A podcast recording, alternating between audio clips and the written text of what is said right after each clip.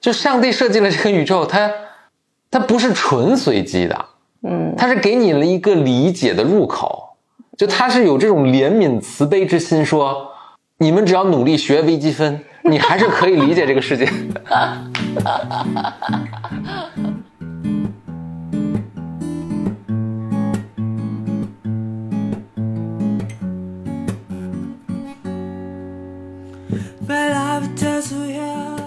Welcome to another episode of Blow Your Mind，两个人的公路博客。大家好，我是峰哥，我是简丽丽。今天为什么又更新了呢？因为今天又想给大家介绍一款产品。今天给大家介绍一款产品是来自唐岛的呱呱凉被。唐岛以前咱们合作过，嗯，做过，包括现在还在使用的他们家的枕头。然后这次是一个被子，它这个被子就顾名思义啊，是它是凉是凉爽的凉，被是被子的被。这个凉被一下我就特别感兴趣。当时他们跟我说，我以前一度醉心于研究一种叫 body hacking 的这个思路，就是不断调节自己的环境和使用的产品。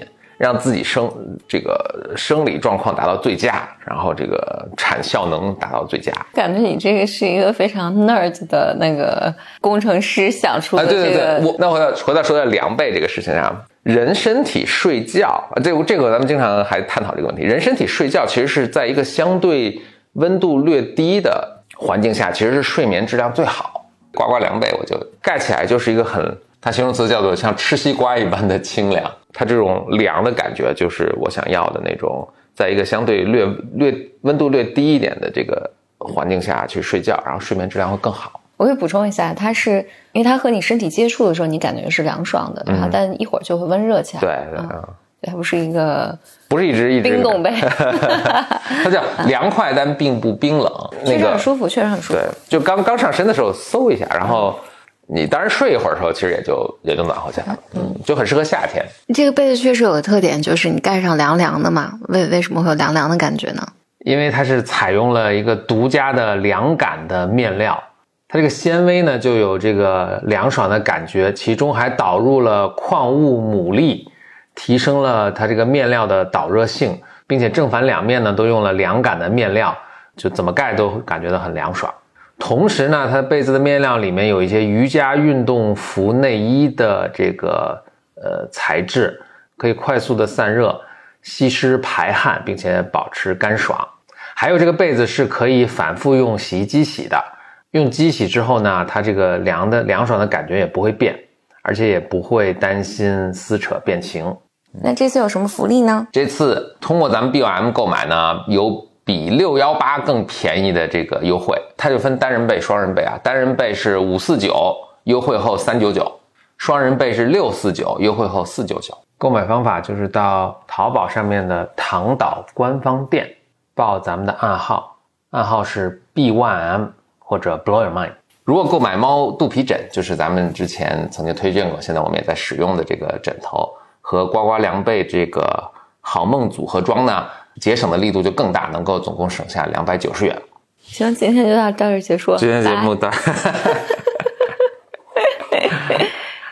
OK，接下来我跟大家聊几本我最近看的书。我陆续看了三本书，都是跟数学有点关系。一本，那我等会给大家讲，我最近看了两部剧。行。OK，这三本书分别是一本叫 Double Entry，Double Entry 实际上叫叫做什么复式记账法，就是讲。应该是十五世纪，就一四几几年的时候，就是这种复式记账法在欧洲怎么被发明，后来怎么流行起来，然后一直到现在。所以，就现在的 accounting，现在的这种会计的这个记账的方法，是在五百年前就就被发明出来了。我觉得很有趣的一点是，当时的数学是如此的落后，就导致什么，比如乘法。在当时被认为是个非常高深的学问，一大多数人不会乘法，就当然不会乘法，所以就乘法都是成为就是你成为大学生你才会掌握的。嗯，然后包括这个复式记账法，其实复式它为什么叫复？它叫 double entry，什么意思呢？就是你每产生一笔交易，你要记录两遍。为什么记录两遍呢？就是当时人们记账肯定是人们自从开始有交易就开始记账，但是以前的记账可能就记一个流水账，就今天买了五只羊啊，今天怎么样？就很简单。但随着人们做的生意越来越复杂，呃，有些交易可能要花很长时间，或者好多不同的这个参与者才能完成。所以当时是在威尼斯，大家听过威尼斯商人对吧？就威尼斯就是做生意的人很多，所以他们就发明了一个新的复式记账法。是为什么叫复式记账法呢？就是你每产生一笔交易，其实你的账本上会有两个数字发生变化，所以它要更新两遍。我举个例子啊，就比如说你花五百块钱买了买了把椅子，那哪两个数字变发生变化了呢？你钱肯定少了，对吧？所以你钱发生变化。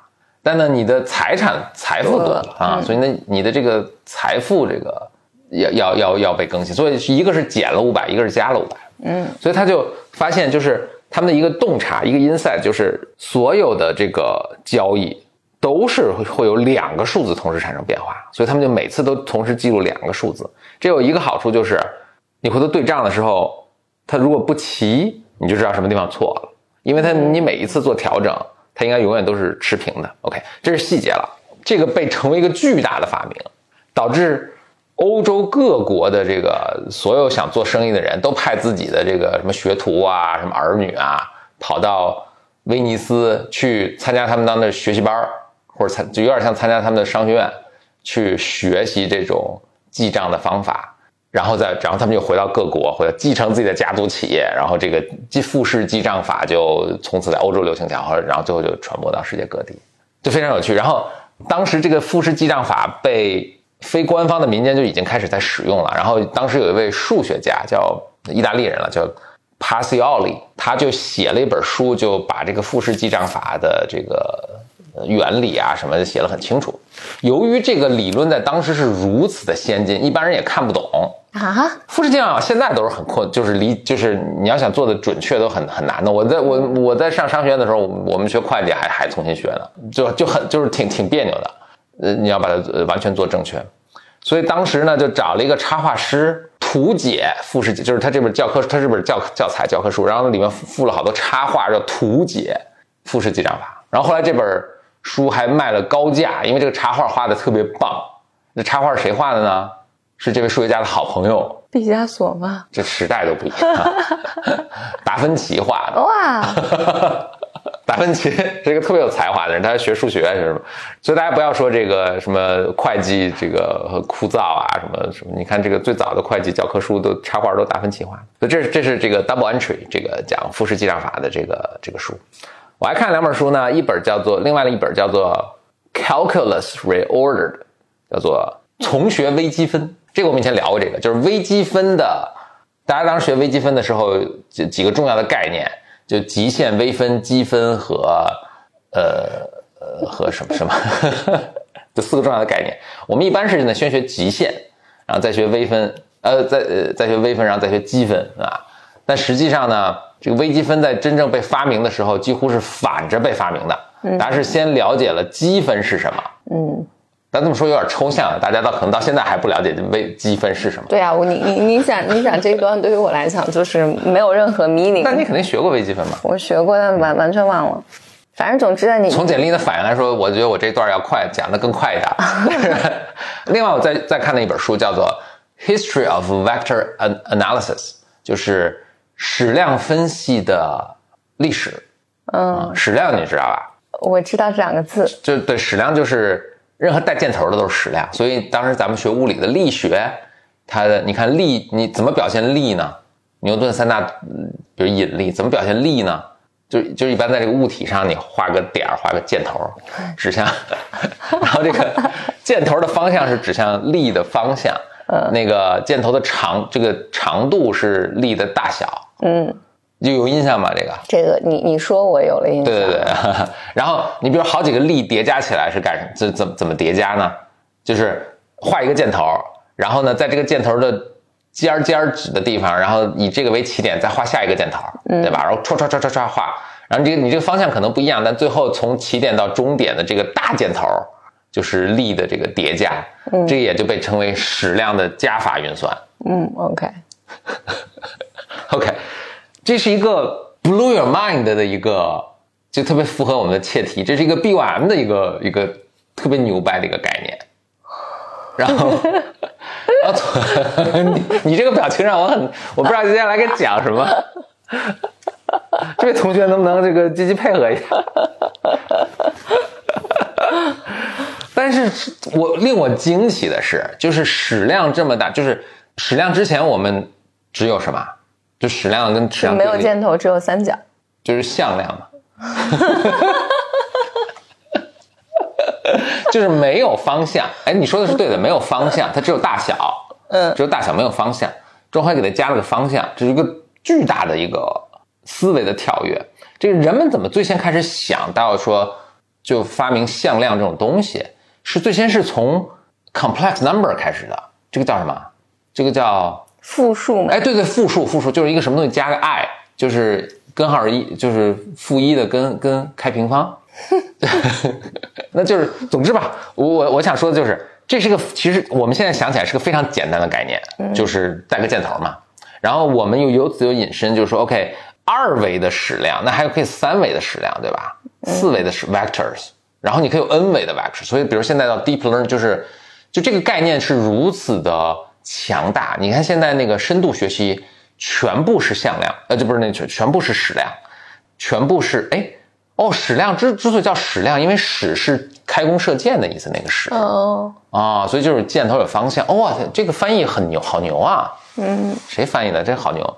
所以我经常把矢量跟向量记错，我老觉得向量是方向的意思，方向的向，所以我老记错。但其实矢是无地放有地放矢的那个矢。哇，这个真是这个可能是早先大家翻译的很有诗意。呃，你看现在的深这深度学习都是它的那个 dimensionality，就是它的那个。维度有什么成千上万的大矢量、大矢量 来做些深度学习，就是，哎，从 complex number 从那个复数开始的一个概念，居然到现在不仅在力学啊、什么数学上有深强大的运用，然后到现在，你说那些人当时发明这些人，完全想不到他能在现在的一个应用。嗯，而且我特别感感慨的是，就是矢量这个概念，其实人们。数学家研究了很长时间，得上百年才逐渐搞明白是怎么回事就高斯那个时代，他就在探索，哎，能不能用一种方式来表现 represent 这种高维度三维的这种这种量，他们之间的运算法则或者什么，就是高斯都没把这个搞定。我觉得这很感慨，就是现在所有人都知道的概念，可能不是所有人了，就是挺多人都知道日常运用的这种概念，连高斯都当时都没有。没有搞，没有没有搞定，直到这个这个概念，直到就到近现代了，就是 Maxwell，Maxwell 翻译成这大数学大大科学家 Maxwell，他是什么？麦麦克斯韦伯，可能叫什么？Maxwell，他是发明那个 e electromagnetic wave，呃，这个叫什么？这个叫呃电磁波的 propagation 的那个方程的，电磁波的传传播的方程的。嗯，就是巨牛无比。然后是他最终把这个矢量的这个，就他在他的 equation 里面需要使用到这个数学概念，然后他最终把这个呃发扬光大了。这都是 Maxwell 都是二十世纪的科学家了。所以就是矢量的发展，就是我矢量 as we know it，就是我们现在在使用的矢量的这个概念，都是近一百年才流行起来的事情。所以我为什么要看这三本书呢？对对对，这也是我很好奇的问题，就是你你你是什么原因会找这三本书？对，我是想，就他们他们三本书的共性在于，都是人类为了解决，就讲述了一段历史，讲述了一个故事，可以，这故事的后面的本其实是一个故事，三本书讲的是一个故事，不同时代一个故事，讲的是人类在面临特别困难的问题的时候。怎么去发明出了一个非常强大的概念？不仅解决了当时这个问题，并且它的这个概念或者它这个工具如此强大，乃至于千百年后，人们再继续使用这个工具去解决当初的发明者都想象不到的问题。就是工具是如此有生命力，如此强大，它就出现一个新问题，它就灭掉；出现一个新问题，它就把它灭掉。所以，所以你看。Maxwell 甚至甚至更早的这些人，他们在开始构思这个，像矢量啊，像 double entry 啊，像微积分啊。你看牛顿去解决微积分，就是他们就是那本书诟病说微积分现在教的有很大的问题，确实有很大的问题。你看，这就是大家都听说微积分，就有多少人真的说微积分到底是什么东西啊？嗯，那真的我觉得百分之九十人可能都不知道。就是牛顿，就是老师讲的不好。哎，对，真的是就是老师讲的不好。但是话就说，就是老师讲的不好的话，居然还有百分之十的人理解了，比如像峰哥，那就这些人是也很了不起了，就是在恶劣的环境下茁壮成长了起来。那回到回到说，牛顿当时去发明微积分，其实他就是要解决很具体的，就是发明牛牛顿不是发明牛顿，发明微积分的牛顿、莱布尼兹嘛的，他们就是为解牛顿就是为解决很具体的问题，他就为解决这个天体运动的这些问题，嗯，所以他就发明了微积分，他他都不知道自己发明的这个东西叫微积，他他也不管它叫微积分，而且而且他也没有，不牛顿应该是意识到了，就是这是一个了不起的一个发现，嗯嗯。就神奇的一个发现，但总之，呃哦，哎，微积分这个故事真的很有意思，我再稍微多讲一点，如果你还可以忍耐哈。嗯，我可以。你听说过一个，就这一是同一同样一个故事，就是一个一个神奇的数学工具，叫做傅立叶变换。你好像讲过啊，傅立叶，你听说过这个人啊？我是从你这儿听说的。就微积分是最初是怎么会人们开始有这概念？就就就是人们为什么会去研究这个东西呢？就比牛顿更早的追溯，就是刚才说了，微积分其实有很多 components 啊，那其实傅立叶这帮人是可能是更更早于牛顿去搞这个的。傅立叶当然要研究一个什么东西啊？他要研究一个，比如说一个长的一个铁棍儿。如果我铁棍儿的，比如大家想象自己眼前有个长的铁棍儿，铁棍儿中的，比如左端是我给它加热特别热，右端我给它就不加热，它就是一个常温。然后我就这么不管它，我就把这个棍儿悬在空中，最后它会怎么演变呢？会变成什么样呢？不知道。肯定就是热的传导嘛，热肯定从热的地方变到变到凉的地方，最后这个铁棍儿变成一个恒温的，就左右温度一样的一个东西，对吧？嗯，我刚才在想这铁棍儿如何悬空呢？就就假设能 能悬空啊，假设我们用个绝缘的东西把它把它支起来，那傅立叶就要研究，就是它这个热从这个热。热能从这热的地方向这个冷的地方传导的这个速度过程会是怎样？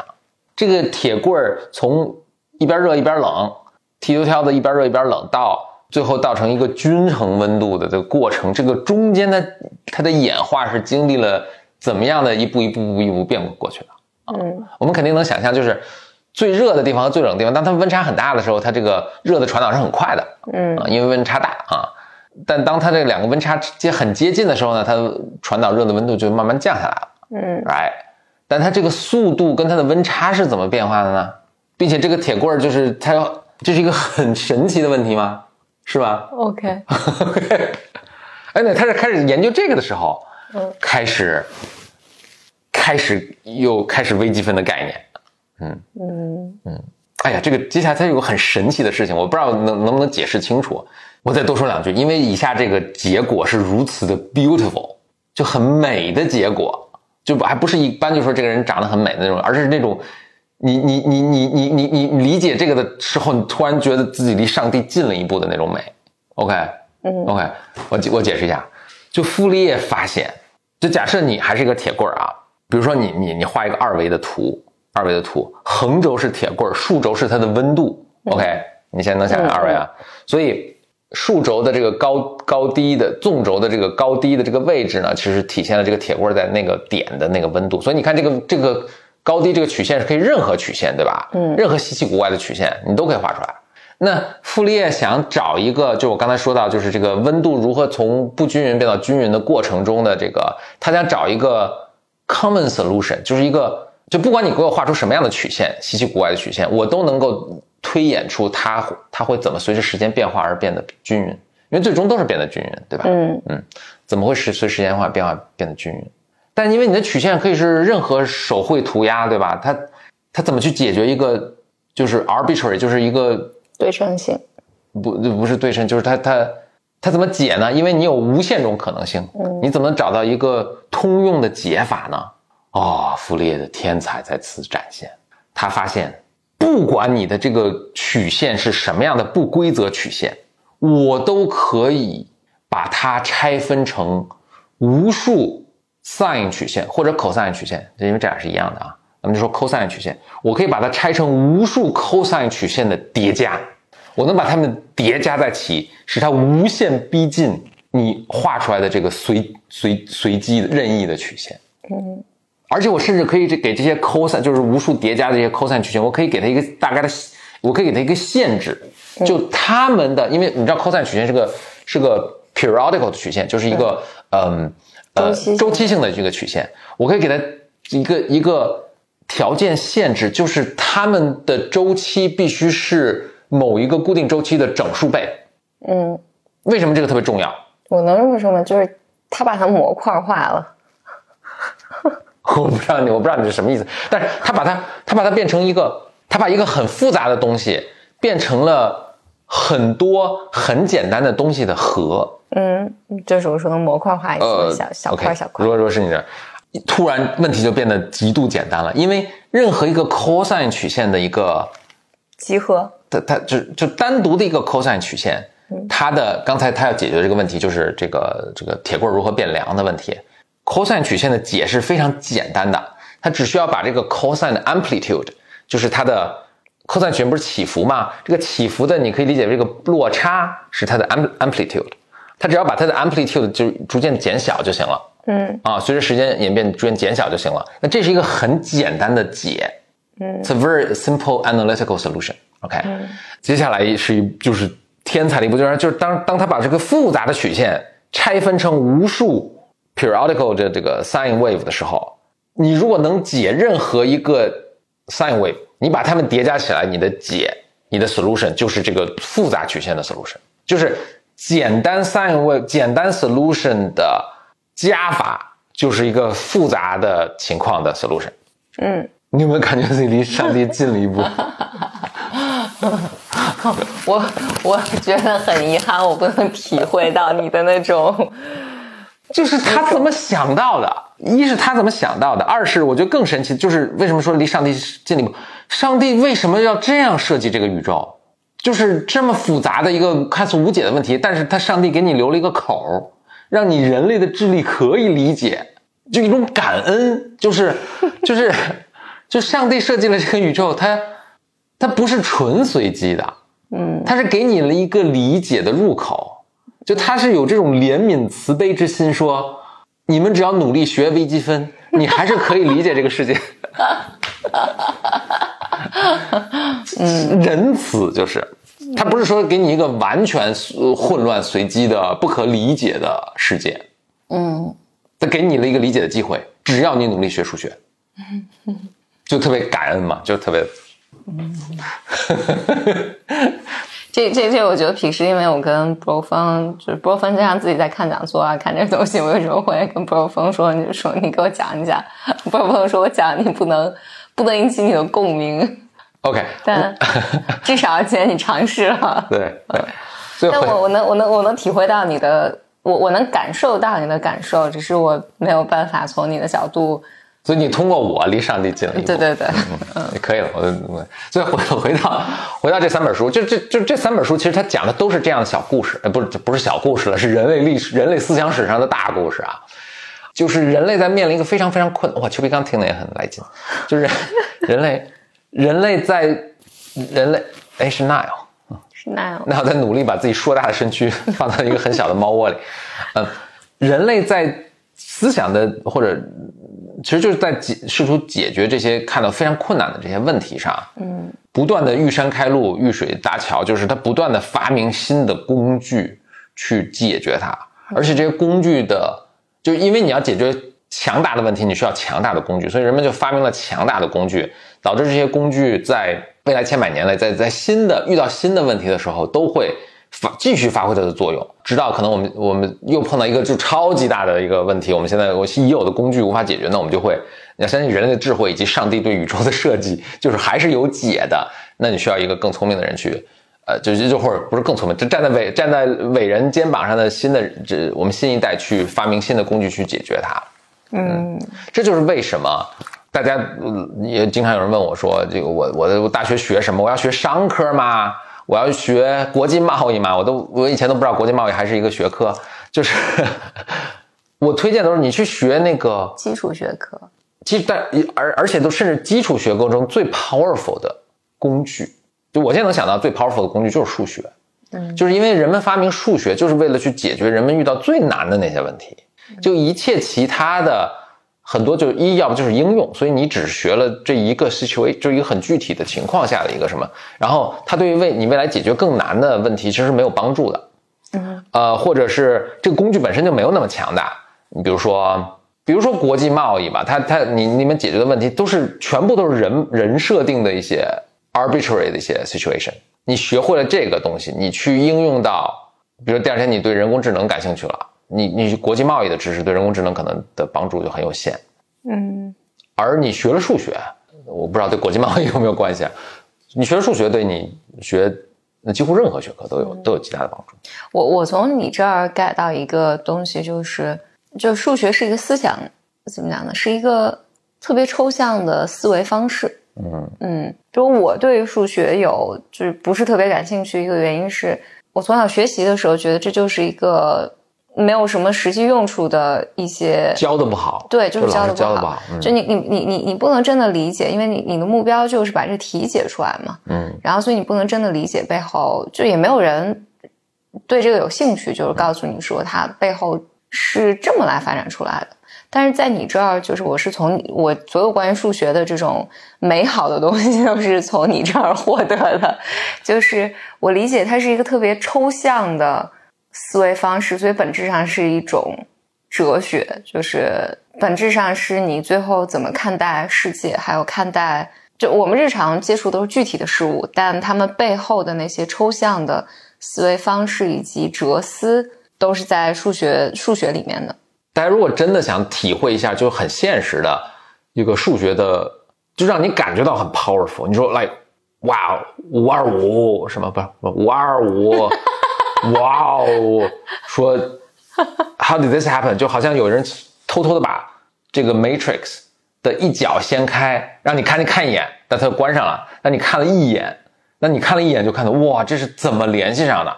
傅立叶变化是怎么发生的？它怎么就就真的去看一下傅立叶的这个小故事？而且这个其实真的不难。我我现在讲有点抽象，是因为我没法把这个图给你画，就是一大原因是没法把这个图给你画出来。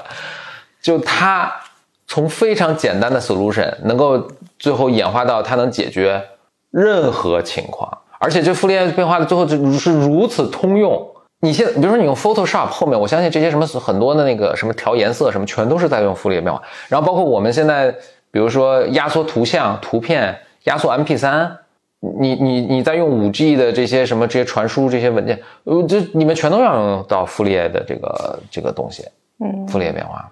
不可思议，就傅立叶当时的时候，他怎么想到这些东西的？嗯，就就他他肯定没想到，他他他他只是为解决一个很很很具体但是很难的问题，就他发明出这么一个强大工具，就到现在都是嘛。我给我一个启发就是，一是哇哦，对吧？然后二是就是这些强大的，我们我们真要去去解决特别难的问题，因为它会这个你在解决特别难的问题时，它过程中会 push 你去发明强大的工具，嗯。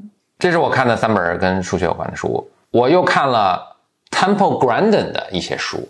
Temple Grandin 是很有名的一名啊，美国的一名科学家，但他同时很有名，是他他是个自闭症患者，所以他写了很多书。对他，他也他是专门研究动物的，然后他觉得他这个自闭症的这个状态呢，其实跟对他研究动物有很大帮助，因为他观察到很多人观察到不到的，就普通人。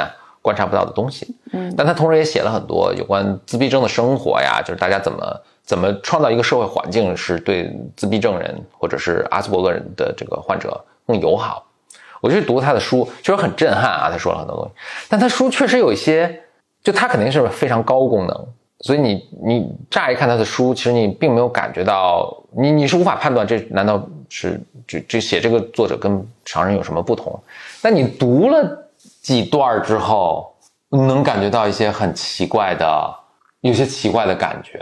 就这个人的思维方式跟跟我们熟悉的思维方式是很不一样的。我注意到的一点是，他经常会就变，就突然很突然的这个话题就变了，并且没有没有特别多的征兆。就所以你听每句话，其实它是都就 make sense，就并并没有什么。但是你突然会反应过来，哎，我们什么时候开始聊这个事情了？就这是我观察到的一点。嗯。还有人会形容说他他写的文字会，我这个没有特别强烈的感受，但我能我能理解为什么有人会有这个感受，就是他写的强文字中有一种难以描述的强大自信。嗯，我觉得他主要表现在就是他描述自己的成就的，就是自己做的这些事情的时候，其实是非常非常直接的，不像我们正常人老会说，就是会有些铺垫，会有些什么，就他他是非常直接的，就是我我做了什么还挺厉害什么，就是就你能你也能感受到这些东西。除了他写的内容本身是很有意思的，呃，另外，比如我举一个例子，他他我我觉得之所以我会觉得很有意思，也是跟我产生一定共鸣。他说，就很多自闭症的人是吃不了那种 crunchy food。什么是 crunchy food？就是咬起来嘎嘣嘎嘣，咬起来咔哧咔哧的。所以，比如干脆面，嗯啊什么这种，我就受不了。然 后他说，大家为什么受不了？是因为这个声音太响了，就吃起来震耳欲聋。我我就我就觉得吃起来震耳欲聋。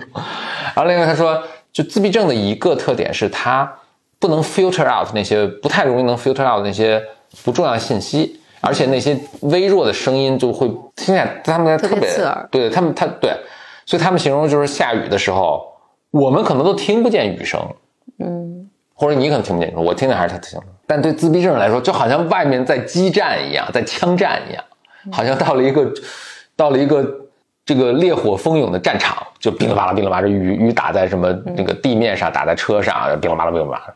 呃，还有一个我以前也说过的例子，就是大家买衣服后面那个标签。我就是一直都要剪掉，就特别难，让我特别难受。而且剪你必须从根儿上把它剪掉，就把这衣服其实都破坏了。因为如果你留一个茬儿的话，它还是会扎。嗯，但是明显大多数人是不介意的。大多数人不介意是因为它这个刺激，它其实是有刺激的，但是它这个刺激老在你那儿，老在同一个位置，同样的刺激，你很快适应了，你就对，你就把这个信号给屏蔽掉了。嗯，但是自闭症的这个患者是无法屏蔽的，所以他就老在这儿，就特别 distracting。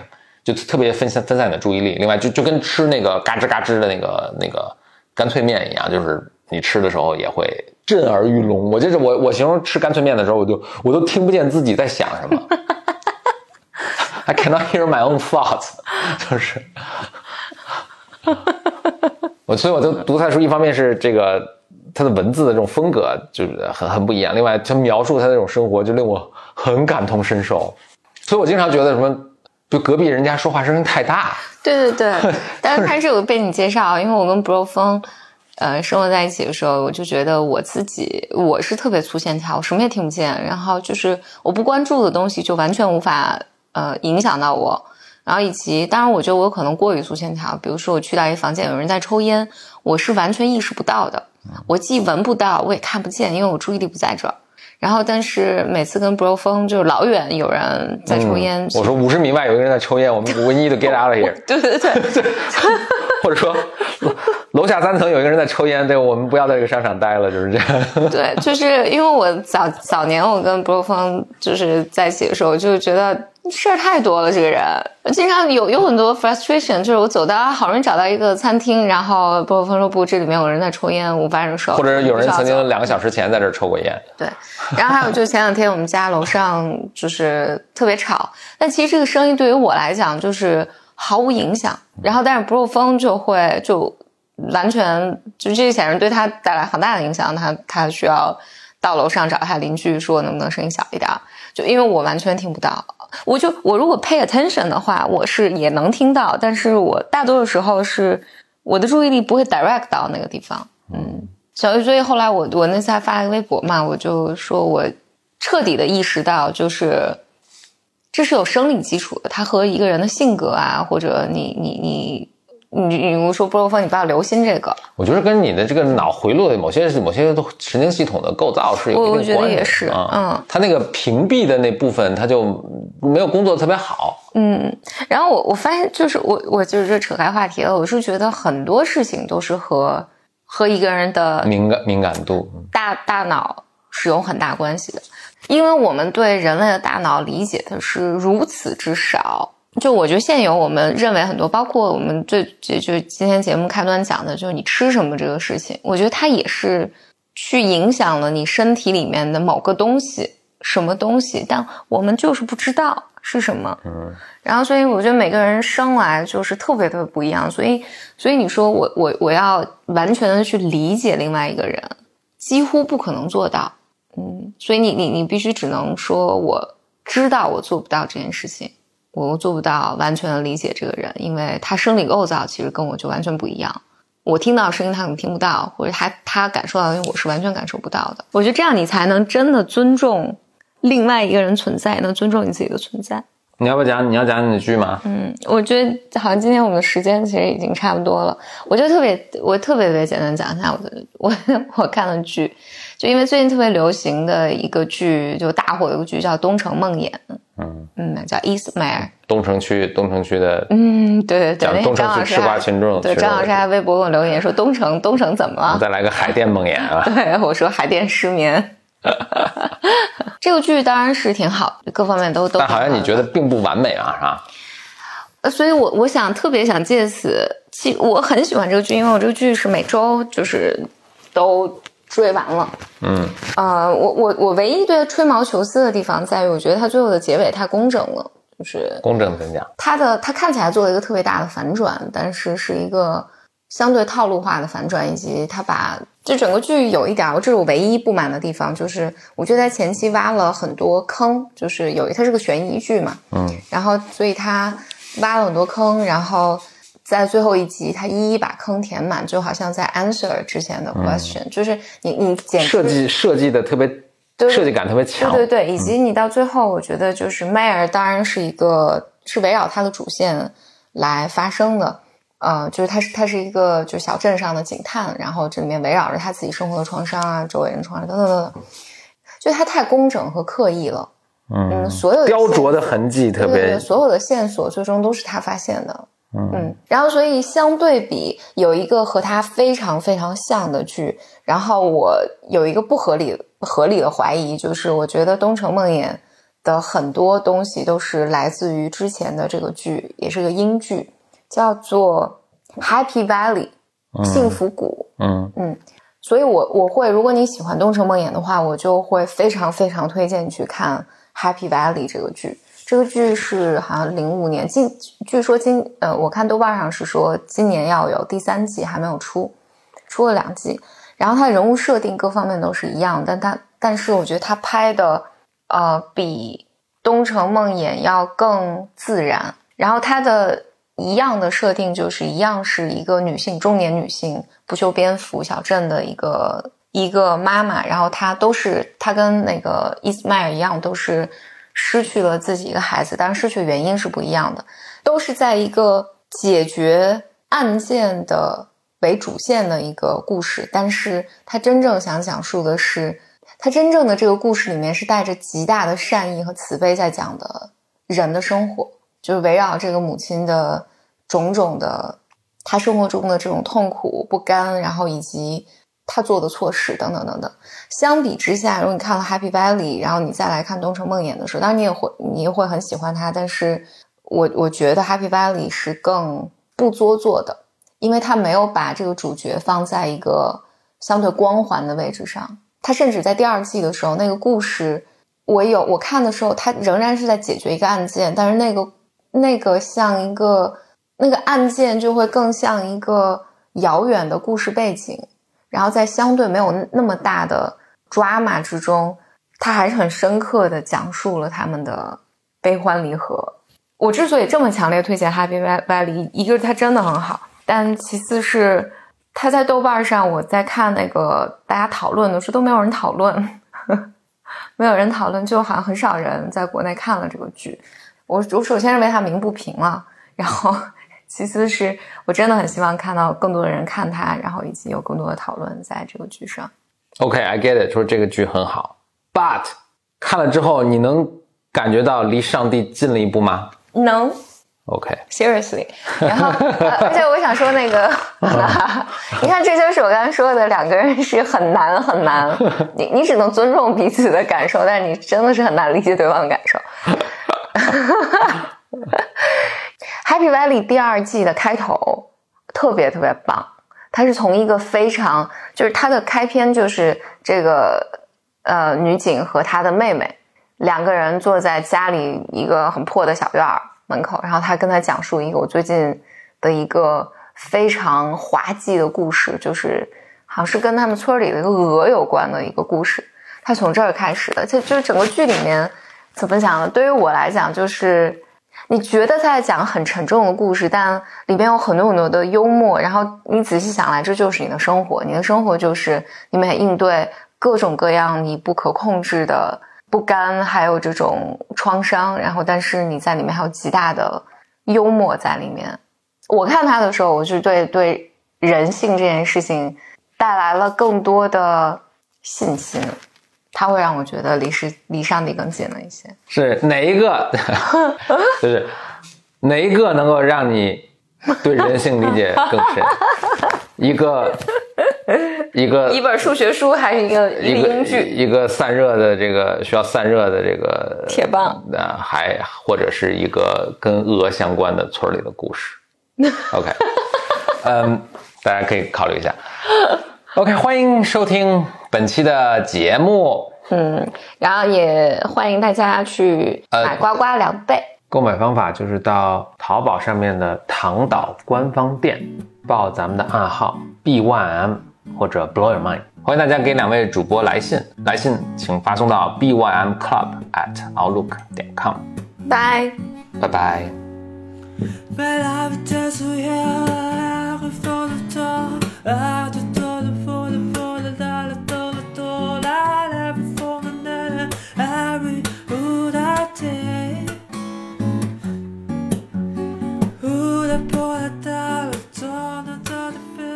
I